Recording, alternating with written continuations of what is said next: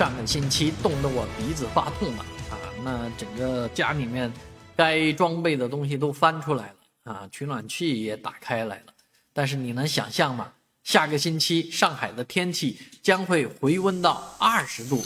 啊！这个中央气象局组织了一帮专家啊，论证了一下啊，下周全国的平均温度将会迅速上升，很多城市的升温这个幅度啊，相当的大。在这个江南地区啊，